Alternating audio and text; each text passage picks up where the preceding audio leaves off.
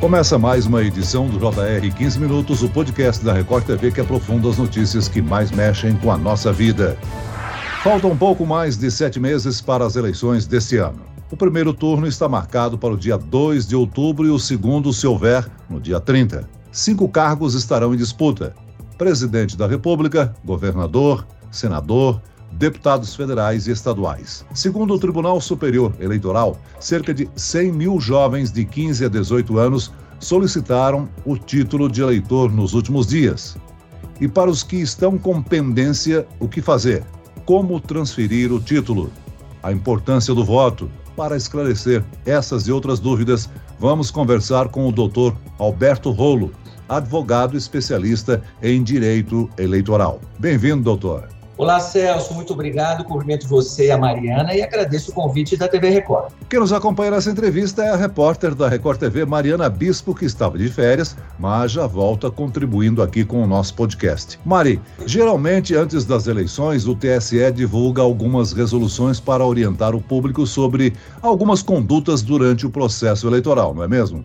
Olá, Celso, muito obrigada pelo convite. Exatamente isso. As resoluções são para sinalizar e disciplinar os candidatos e partidos públicos sobre condutas vedadas e permitidas durante toda eleição. E tem todo um calendário de planejamento também. Eu já vou aproveitar aqui a oportunidade e perguntar para o doutor Alberto quais foram os ajustes nas resoluções deste ano, doutor. Mariana, os principais ajustes, como acontecem a cada eleição, são relativos à utilização da internet, porque a internet muda praticamente todo dia, toda semana. Então, como nós temos eleições de dois em dois anos, as resoluções procuram uh, avançar nesse aprimoramento na utilização da internet, nas ferramentas de internet. Houve também aperfeiçoamento em relação aos processos da justiça eleitoral, que agora são todos eletrônicos, como é que os interessados, né, os candidatos, acessam esses processos e colocam seus documentos, seus vídeos, tudo isso foi aperfeiçoado e é assim que tem que ser a cada eleição. É importante que o brasileiro esteja por dentro de todas as alterações e prazos para resolver suas pendências, né? E também conhecer essas inovações implantadas.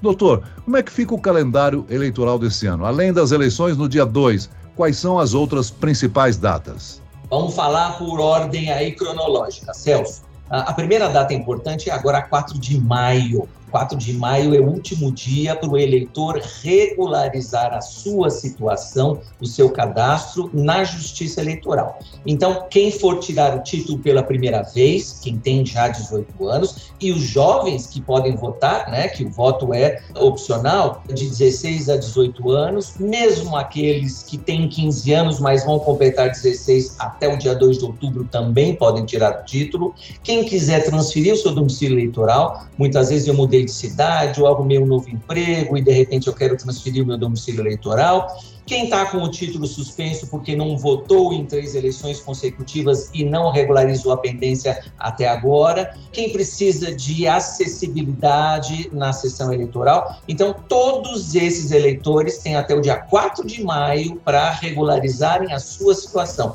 Importante destacar, Celso, que isso pode ser feito pela internet. Não vamos nem falar de pandemia, né, que dificultava a presença física, mas agora a Justiça Eleitoral está atendendo todo mundo pela internet. Então, tudo isso que eu falei é possível ser feito pela internet. É só entrar na página do TRE do seu estado, cada estado tem o seu TRE, e o Distrito Federal também, e lá tem todos os caminhos e todas as orientações. Próxima data é importante, o momento das convenções. Convenções vão ser realizadas pelos partidos políticos. A lei exige, é obrigatório, todo mundo tem que fazer, do dia 20 de julho ao dia 5 de agosto. Então, os partidos vão escolher os seus candidatos, todos aqueles que você mencionou, presidente da República, governador, senador, chapa de deputados federais, chapa de deputados estaduais, tudo isso vai ser escolhido nesse período. Existem alguns termos pouco conhecidos na nossa população. Por exemplo, a desincompatibilização, nome bem grande, né? É válido para presidente, governadores de estado e prefeitos que pretendem concorrer a outros cargos no ano da eleição. Conta pra gente, doutor Alberto, como que funciona isso na prática e se há um prazo também. Essa também é uma data importante, que é agora, dia 2 de abril, é o último dia para desincompatibilização. Essa regra está na Constituição, exige que quem exerce cargo executivo, presidente, governadores e prefeitos, que querem concorrer a outros cargos,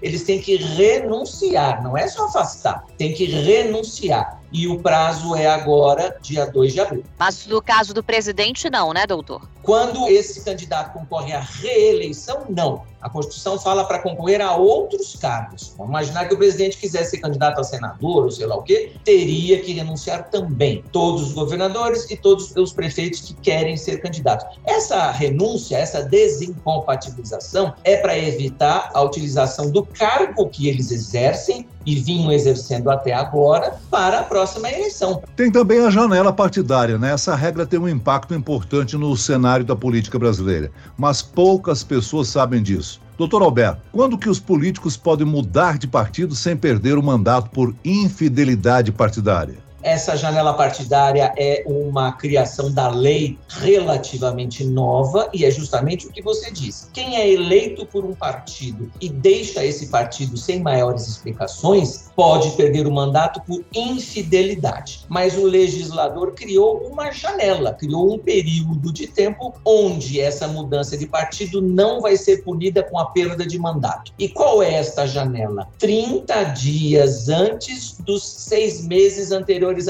eleição. Eu sei que é difícil, mas vamos trocar em miúdos aí. Seis meses antes da eleição vai dar 2 de abril. 30 dias antes desses seis meses vai dar 2 de março até 2 de abril. Então nós estamos agora nessa janela partidária, quando somente deputados federais deputados distritais e deputados estaduais podem mudar de partido, hein, Celso? É bom lembrar, porque eu vi muito vereador aí mudando de partido, vereador só vai ter janela partidária daqui dois anos. E como que é feito a captação e distribuição de dinheiro do fundo eleitoral? Existe uma diferença entre essa fonte com o fundo partidário? É importante essa pergunta, Mariana, porque é importante o eleitor acompanhar né, que todos esses recursos são públicos são originados no orçamento público, ou seja, o mesmo orçamento que tem dinheiro para gastar com saúde, hospitais, educação, escolas, infraestrutura, vai ter que dividir esse bolo todo e colocar lá também dinheiro para os partidos. E aí você pergunta: tem diferença entre fundo partidário e fundo eleitoral? Tem sim.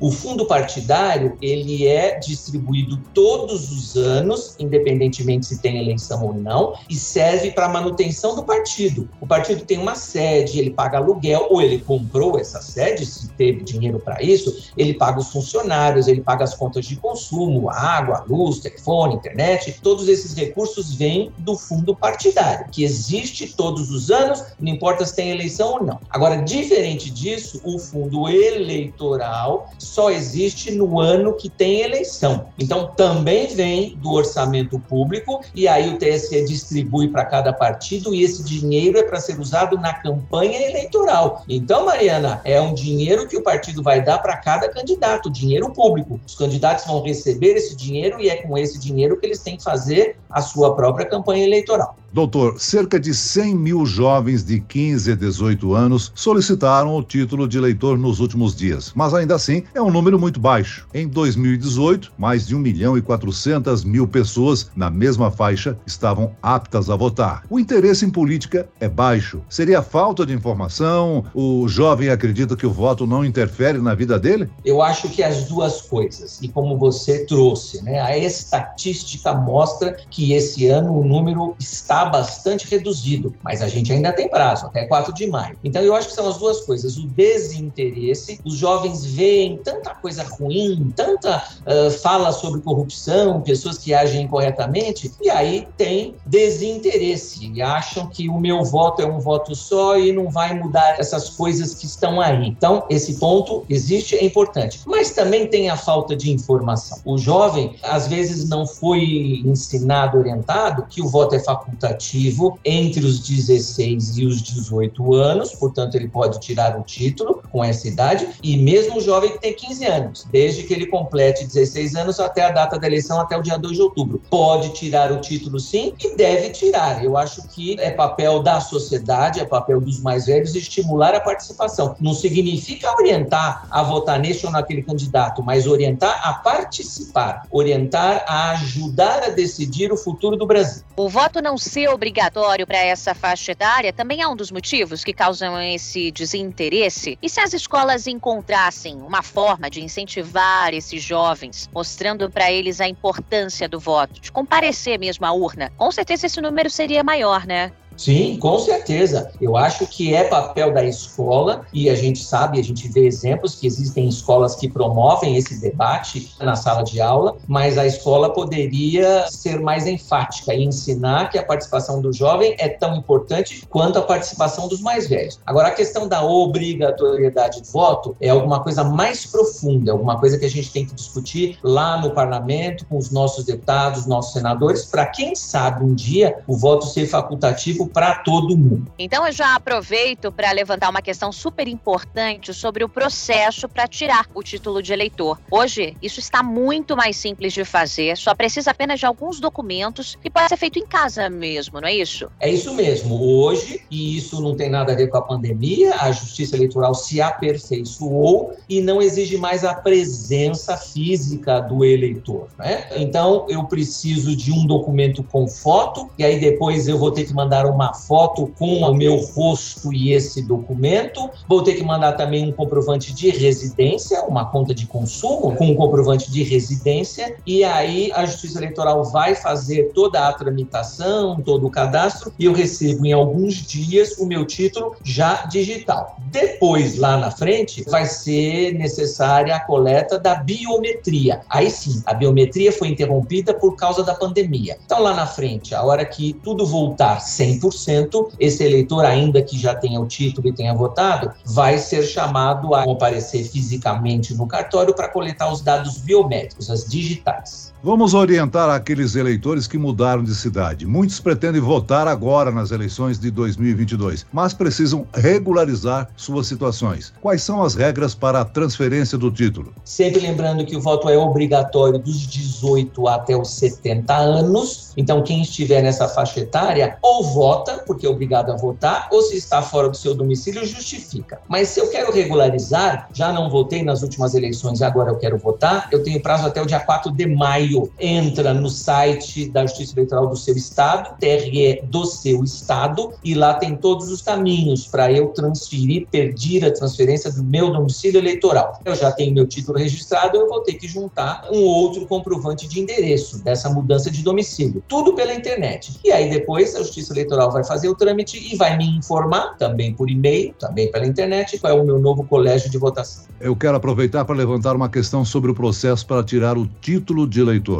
Hoje isso está mais simples, né? Só precisa apenas de alguns documentos e pode ser feito de casa mesmo. Sim, exatamente. Para votar, todo mundo tem que estar com o seu título em ordem, todo mundo tem que resolver todas as pendências com a Justiça Eleitoral. O que a Justiça Eleitoral fez foi suspender o pagamento da multa por causa da pandemia. Teve gente que ficou com receio de comparecer e tinha todo o direito, né? No momento em que a pandemia estava mais forte, né? Era mais temida. Então a Justiça Eleitoral entendeu que esse eleitor não merecia sofrer punição, tem que pagar multa. Se bem que o valor da multa é bem pequeno, né? Mas deixar esse recolhimento da multa mais para frente, mas precisa desbloquear o título, porque quem não compareceu e quem não justificou, quem não pagou a multa, seu título vai estar bloqueado. Então tem até o dia 4 de maio para regularizar qualquer pendência, esta também. É sempre importante lembrarmos que votar é uma forma direta de exercer a democracia no país. E reforçar também, né, que os eleitores têm até o dia 4 de maio para regularizar suas pendências e ficarem aptos a votar como o senhor já salientou, né, doutor? É isso mesmo. A democracia é importante em qualquer lugar, em qualquer país do mundo. Participar, decidir, votar significa que eu estou participando do futuro do Brasil. Não vamos falar só do futuro da minha cidade, do meu estado, vamos falar do futuro do Brasil. Então a participação é importante. Agora, é importante lembrar que eu tenho o direito de escolher o meu candidato, mas eu tenho que respeitar o outro se o candidato do outro é diferente do meu. Isso é democracia. Quem conquista mais votos, quem consegue consegue de alguma maneira atrair maior confiança, maior número de eleitores, ganha a eleição. Mas nem por isso esta pessoa, esse candidato que ganhou, se não for o meu, não merece ser respeitado, merece ser cobrado, merece ser de alguma maneira colocado numa situação de mostrar serviço, mas eu tenho que respeitar o outro se o meu candidato não ganhou. Muito bem, nós chegamos ao fim desta edição do 15 Minutos. Eu agradeço a participação e as informações do advogado especialista em direito eleitoral, doutor Alberto Rolo. Obrigado, doutor. Obrigado, Celso. Agradeço mais uma vez, agradeço a Mariana e agradeço a Record pelo convite. E agradeço a presença da repórter da Record TV, Mariana Bispo. Mariana. Obrigada, Celso. Obrigada, doutor Alberto. Obrigada também aos ouvintes e até a próxima.